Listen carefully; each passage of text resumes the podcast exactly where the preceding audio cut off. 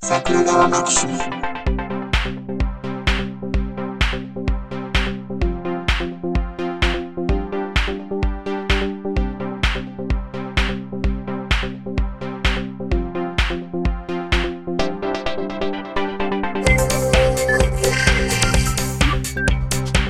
はい、どうも、ジャスです。はい、どうも、りっかです。音声だから許される桜川マキシムです。こんなポッドやつですね。 そう です。今聞いたリッみたカいさんはな。実は絡むのは初めてかもしれません。こんなポです。そんなことないですよ。一番最初は僕だったはずですよ。そっかそっか。そうそうそそう。今回、うつつさんからいただきました。う。うん。あれですね、あの、みんな仲良しとか、そんな感じのやつを熱烈推挙したはずです が、割とあっさり負けてしまって、みんな仲良しじゃないのかって、残念に思ったもんですよ。あの、これあの、リッカさんは、あの、おられなかった忘年会の時に、はい。まあ、ゲシャも来てたわけですけど、はいはい。ゲシャがその時鼻血が今日出てさーって話をしてたんですよう。んうん。で、僕が、えー、なんもう今日死ぬって言ったんですよ。はいはいはい。だから、えー、それ嫌やなせっかく仲直りしたのになって言ってましたからね。仲良しになったんですね。 前ぐらいのつかず離れ図鑑です。うん。うん。どれぐらいつかず離れ図鑑かというと、えー収録の予定の打ち合わせ以外では、ほぼ LINE とかしません。 それ本当に前からの感じですね。今、そうでしょ口を開く前に、お前はこれからこう言うって言ってやろうかと思いましたよう。ん。ただ、でも、男友達同士でそんなしないでしょ。まあしないですね。そんな下心なかったら LINE なんか送んないですよ。でしょででしょ男同士だと下心があっても別にしないですけども。 てか下心がないというか。うん。 そう。なのでね。はいまあまあ、だからつかず離れずでいいんじゃないですかうん。それ、うんこんなポですかつかず離れず。 あ、いや、違う、違う。 音声だから許されるです。ん、うん、うん、うんこれもまあ短いですね。キレがいいですね。許されてるのかって気もしますけど。そうなんですよ。 いや、ほんでね、これぐらいの話はね、音声じゃなくても許されてええ、世の中の方がええと思いますよ、僕は。うん、うん。うん。文章とか、文章とか。モールス信号とか。だいぶ連打せな飽きませんけど ね。トゥートゥートントントゥートゥーとかやってるわけでしょ。よくあるじゃないですか。こう壁を挟んでモールス信号でやり取りをするロマンチックなシーンとか。ああいうの本当にイライラしないのかなって思いますよね。ほんまにね。クラブハウスとかで喋ったらええやんって思いますよね。あ、今話題のそれです ね。え、ジョスさんあれですかクラブハウスねそのクラブハウスに招待してくれるようなイケてる友人とかいるんで すかいないですよ、僕、ミクシーだって結構最後の方でした よ。それは相当ですね。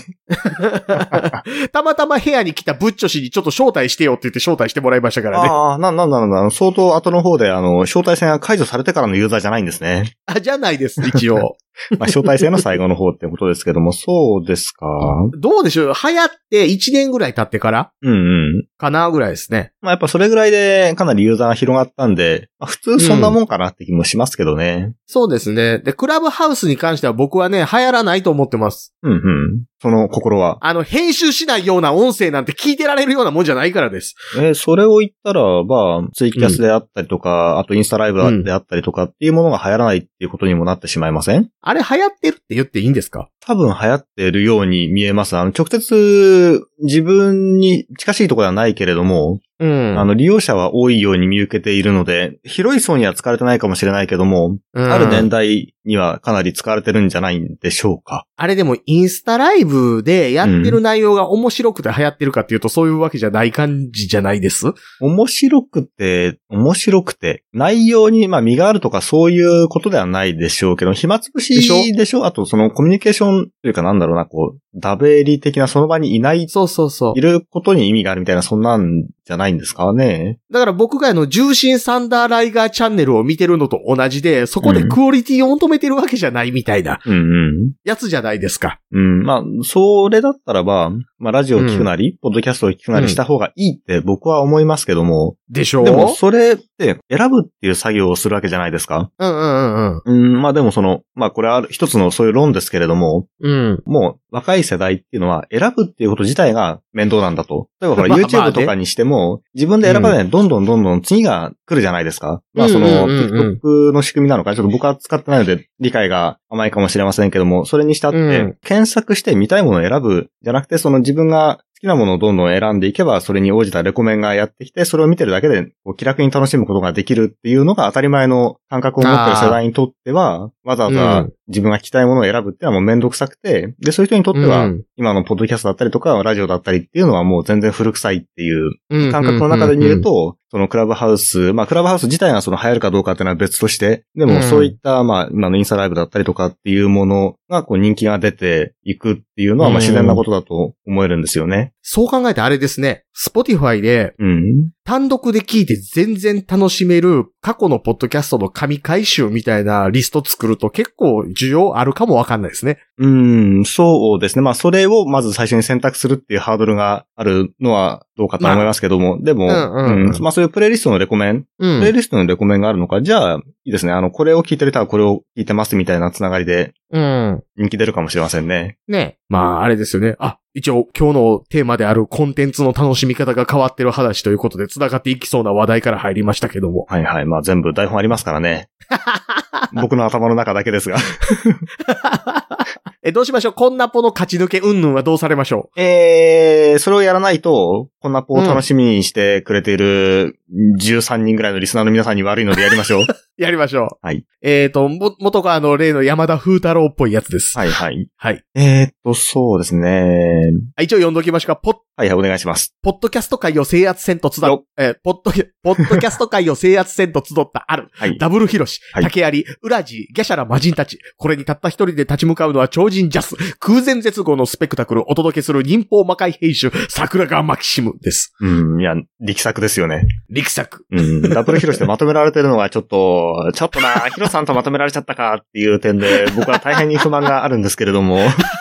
ポッドキャストに登場したのは俺の方が先なんだぜ、みたいな。 まあでもほら、結局、そのジャスさんにやられてしまうモブであるという点では、まあしょうがないです ね。ひとまとめでもしょうがないと思います。あの、に、一コマ後にはやられているでしょうがないと思いますよ。そう、あの、赤眼で刀を持った茶筅負けの僕にぶった切られるわけですよ。ズバーってこうなんかこう雷みたいな一コマが入って、それで、うっそうて倒れちゃうわけですからね、もう。柳生光義さんこと僕ですよ。そう。まあ、そんなですね。あ、ちゃんと山田風太郎風に持ってきたわけですね。いや、 しかもあの、柳生光義さんことって言った時点で、柳生十兵衛の意味名をちゃんと知ってますよっていうね。うんうん。そしてそれを僕は拾えていないという、これは教養がないです ね。残念。まあ、本当モブだからしょうがないですよ。ダメですよ。あの、柳生家の関秀才、宗義から連なる家系図はちゃんと頭に入れといてくださいよ。あでもほら、意味名を気楽に呼んだら怒られるじゃないですか。 そう、だから、うんあの、柳生五郎とかね。うん、お前、お前死にたいのって言われちゃうじゃないですか。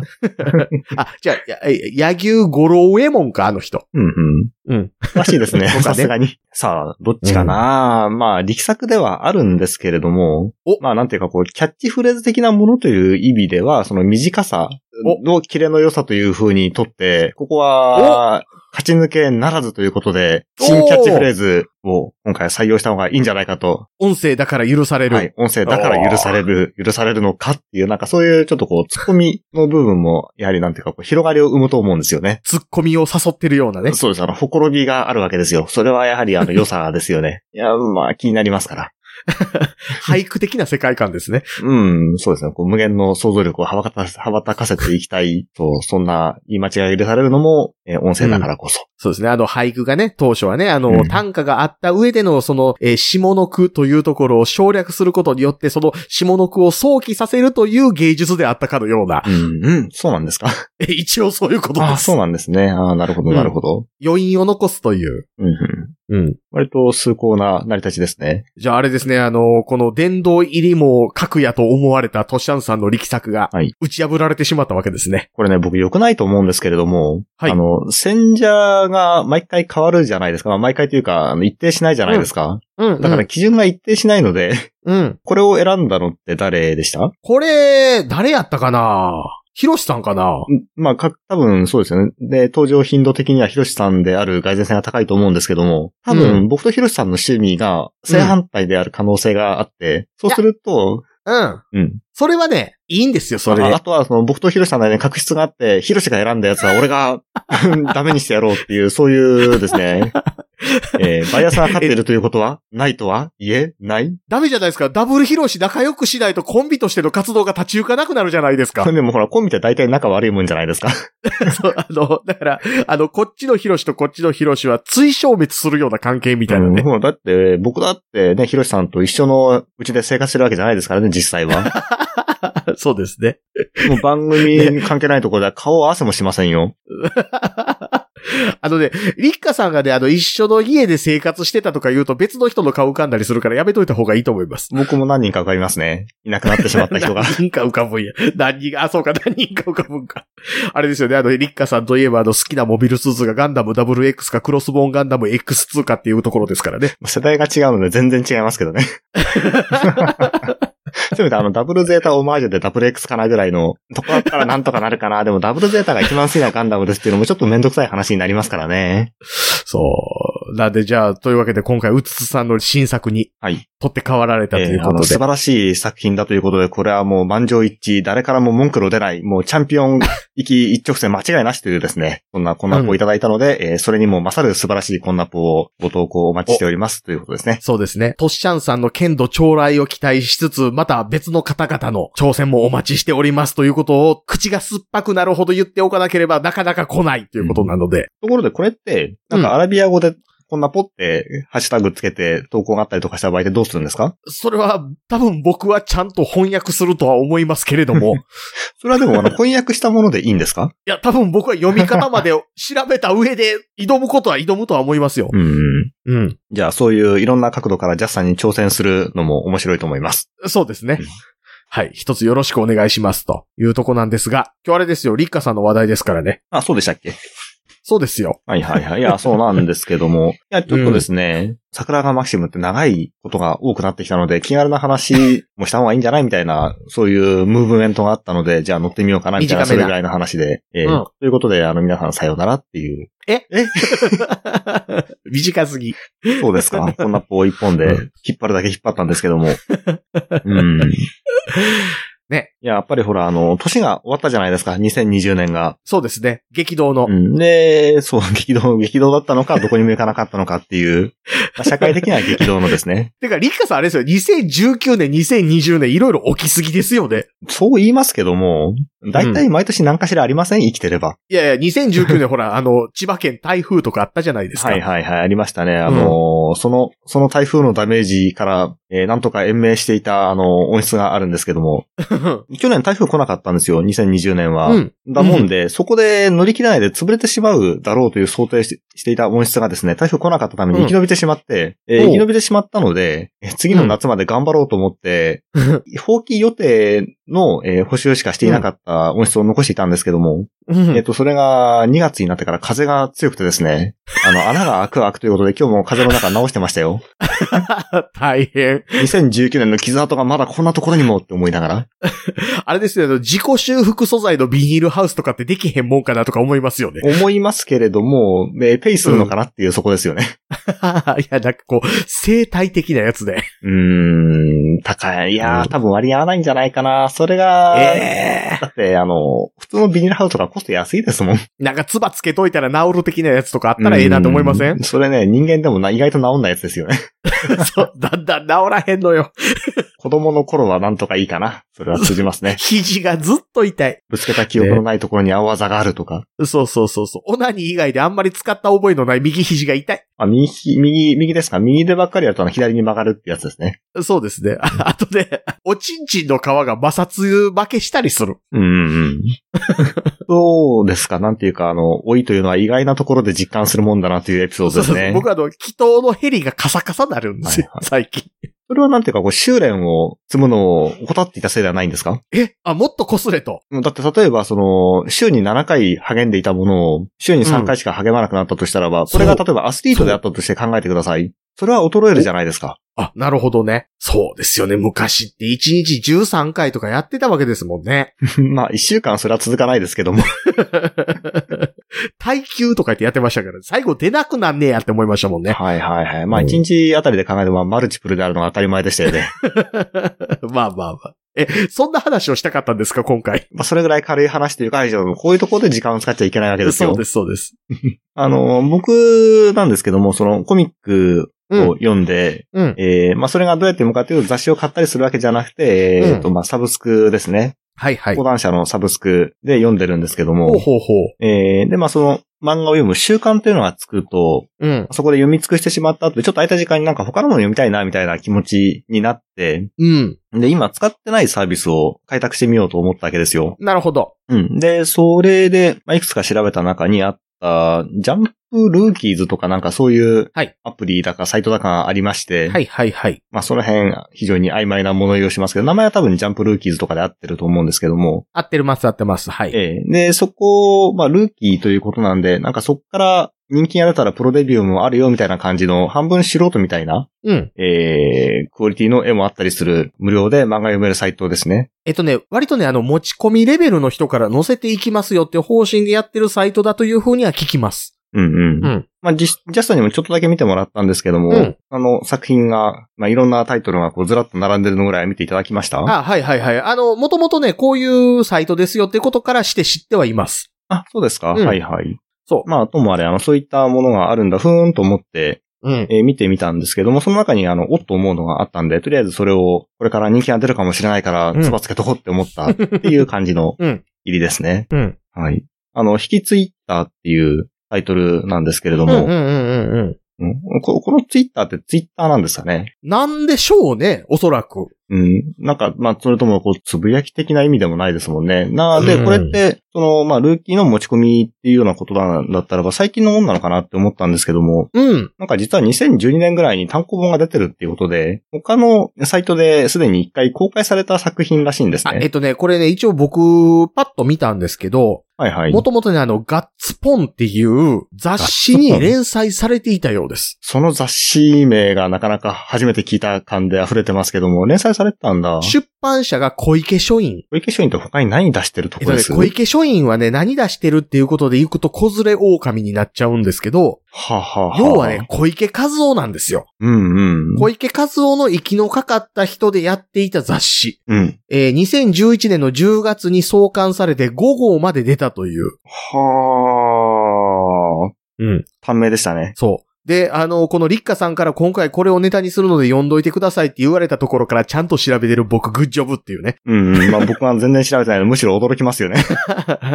なんかね、あの、クライング・フリーマン・ネクストとか、うん。キズ・オイビとスピンオフとか、うん、そういういわゆる小池和夫文脈に連なる人たちの、まあ、言ったらコミックバンチみたいなうん、うん位置づけで作った雑誌に載っていたようです。あーうまくいかなかったコミックバンチみたいな。うんうん。コミックバンチがうまくいってるのかって、ジャスさんが今思ったのは間違いないですね。 うん。あの、今、あの、立花さんの心を読む能力にびっくりしています。多分、100人中、うん。えー10人がそう思って、うんえー90人はコミックバンチって何って思ったってこ とですね。で、まあちなみにガッツポンはガッツ日本というのの略だそうです。わか らない。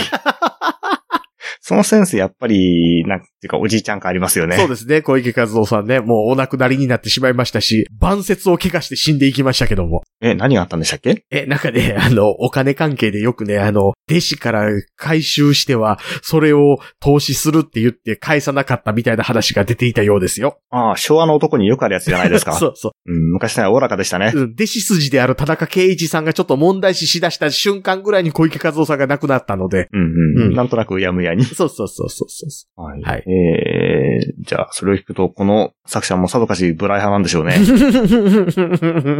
そうですまあ、とね。言ってるのは一体それはどんなもんなんじゃって話になるんですけど、まあ、そういうわけで、あの、ネットで見られますので、結局見てもらうのが一番ではあるんですけども、引きこもりうをん構成させるのをなりわいとしている、なんか、いかにもありそうな、なんだったかな、会社があって、えーうんそこの、まあ、社員、うん新人なのか、23歳とかだから、新卒1年目みたいな設定なのかな女子のね、はい、女の子が、えーいろいろ大変な目に遭うっていう、えー、松そ田んな、話です松よ田ね。何でしたっけコモモとかなんあかその名前ですよね。うん。ココモか、惜しい。そう。えー、会社がハートフルコンパニオン。うん、コンパニオンって言われるとなんかもういかにもいかがわしいイメージを持ってしまうんですけど も、うんうんうんうんあでもこのハートフルとかその辺の単語がまさに、あの、ありそう感ありますよね。そうですね。うん。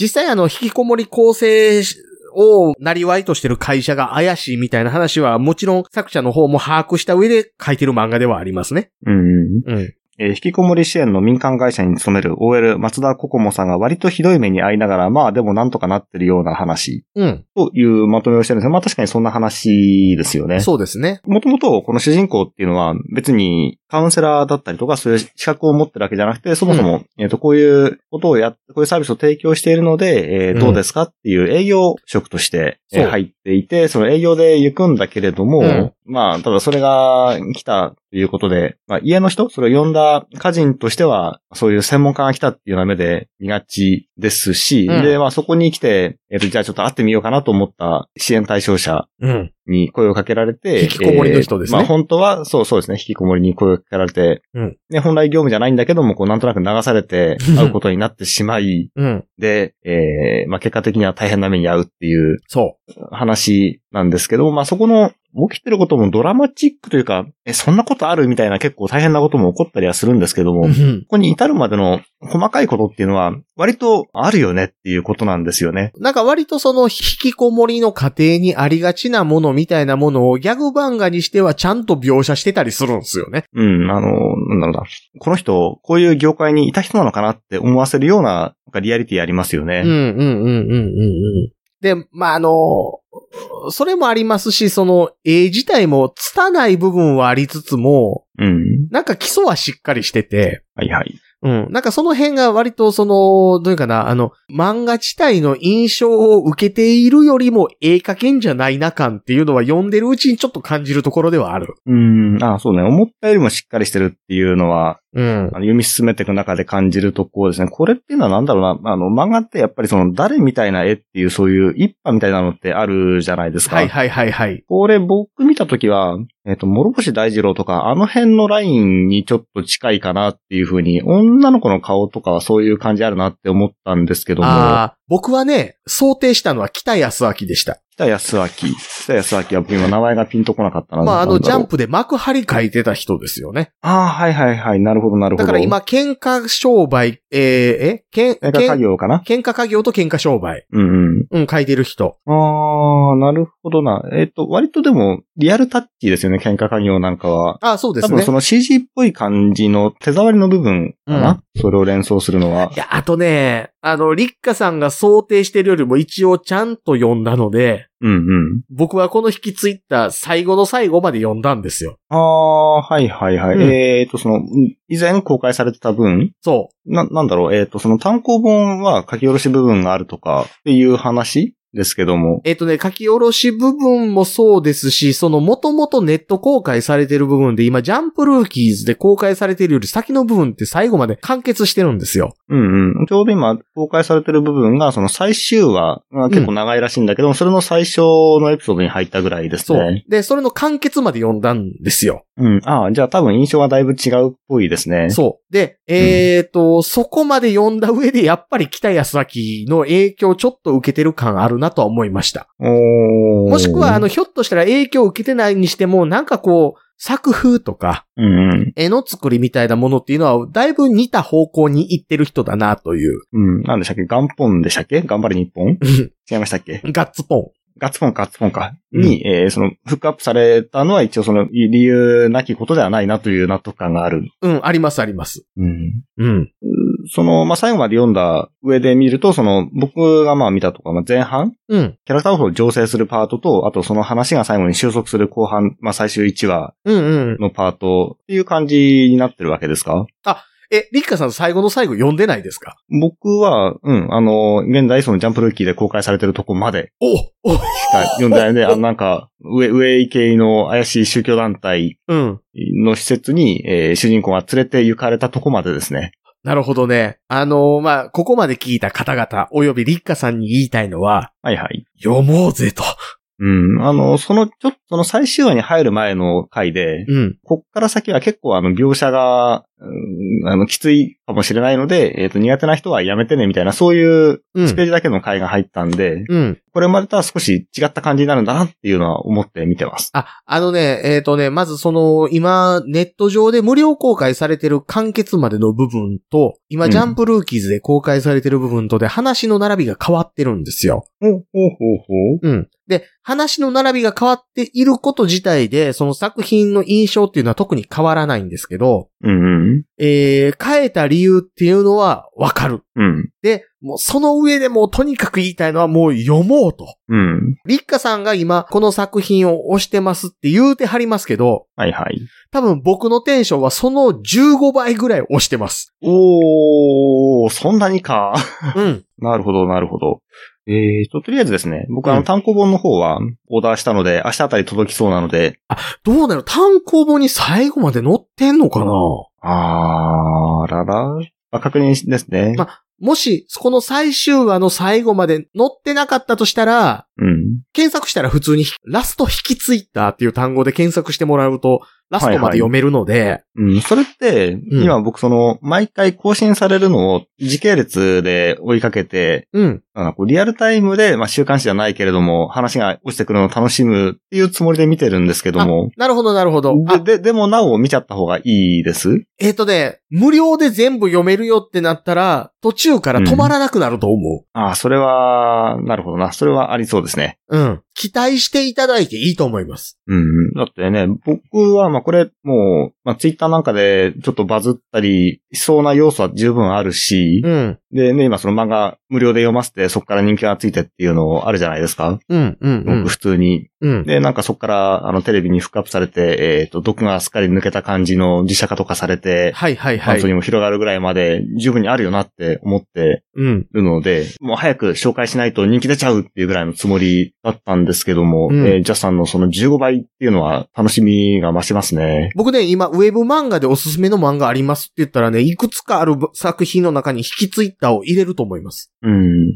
や、これは紹介した甲斐がありますね。僕ね、てっきりリッカ さん最後まで読んだけど、うんうん。ジャンプルーキーズまでの印象とは違うオチが待ってるんですよ、みたいなことを僕に言うために紹介したんやとうんすら思ってました。ああ、その方が話としては盛り上がるとこで したね。ジャスさん、これ肩透かしじゃないですか。もう語ってやろうと思っていたのに、最後読んでないの語れないじゃんってなるやつですよね。そう。あのね、読みましょう。もうこれはぜひとも皆さん読みましょそうです。だってこれでね、この配信会の冒頭で、えーうんこの番組は作品引きツイッターに関する確信に触れる内容を喋っておりますのでとかってなったら、 ちょっとね、この関係的にまずいですからね。う。今僕はあの、リッカさんに対してネタバレをしないようにしながらもちゃんとおすすめしようというのですごく気を払いながら喋ってますからね。うん。 じゃあこれはあの、読んだ後にもう一回ちょっとだけどっかで触れたいですね。そうですねまあっていう面白い作品があるんで、こういうのはやっぱうんりその、こまごまと、あの、交換良かったよね、みたいな話をしてもいいんですけども、無料で読めるっていうものなので、ぜひ、うん読んでくださいねっていそう簡単なお知らせというか、まあ、ご紹介で、えーこの作品の話は一回まとめてもいいそうかでなす。ね。あの、短めなので、あの、比べるとちょっと齟齬があるかもしれませんけど、進撃の巨人と同じように面白く楽しめる漫画です。おー、おーおーこれ興味惹かれますね。進撃の巨人もね、やっぱ絵が荒削りだけれども、引きつける部分のある漫画じゃないですか。うんうん。うん。のまあ、進で、撃の巨人か、そうか、なんか途中で過去編とか始まったりして、いや、早く終わらせたら名作になったのになとか思うのかななんて、進撃の巨人でも今また面白いですからね。みたいですようね。ん。でもぼちぼち終わるんでしょえっ、と、次がラストかな。うんうん。 24巻完結予定と。はい。人気作品がどんどん終わりますね。ね。っていうか、進撃の巨人が終わったらば、あの、進撃の巨人は何でしたっけ月産かなんかでしたっけ連載してるのは、マガジンかな月間が月間が。あたり、あの、雑誌が倒れるんじゃないですかまあ、その時はまたね、新しい作品が登場するんじゃないでしょうか。うん。いや、それもう始まってないとまずいじゃないですか。 終わった後で始まるんじゃないでしょうかって言ってるんで多分持たないですよ。確かにね。んそういう意ま味でハンターハンター生かされてるみたいな感ありますもんね。あでも去年ハンターハンター一回もなかったんでしょこうし、あそのう、そうそう。連載が、ない掲載された回っていうのが。そう。人間金持ったらサボるっていういい証拠ですよ。うん。生きてるのか生きていないのかですね。でそうですよ。ハンターハンターがあの、掲載されない代わりにセーラームーンの新作が映画公開されてるからいいんじゃないですか。ああ、手伝ってるんですかね。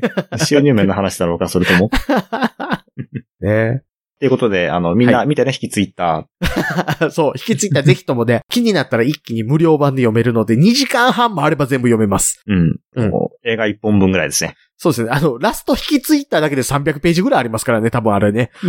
ブ バランス。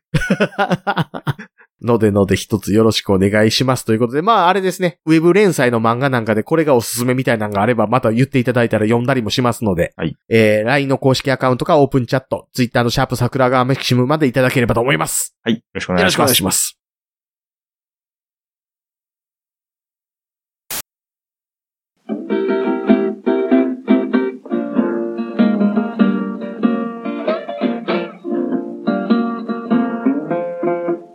桜川マキシムでは公式 LINE アカウントやオープンチャットをご用意しております。ウェブサイト sgmx.info からご参加ください。また、番組独自のサブスクリプションサービスを開始しております。月額300円からで会員様限定の音声を配信しております。会員様ごとに発行の RSS フィードから、ポッドキャストとして限定コンテンツをお聞きいただくこともできます。ぜひともご参加のほどよろしくお願いいたします。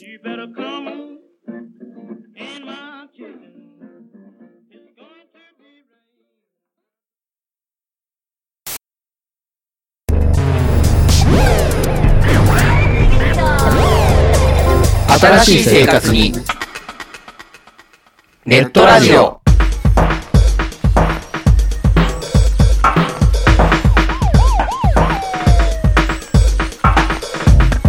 動画配信はパケット食いすぎオリジナルドラマも見切れない。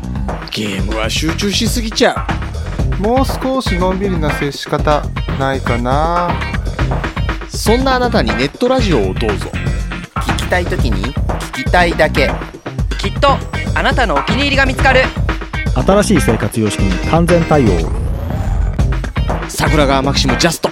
ビッグバットボス黒原遥人千葉文化放送、ひろしと。ネオチラジオ。オスパフとマグピーがお伝えしました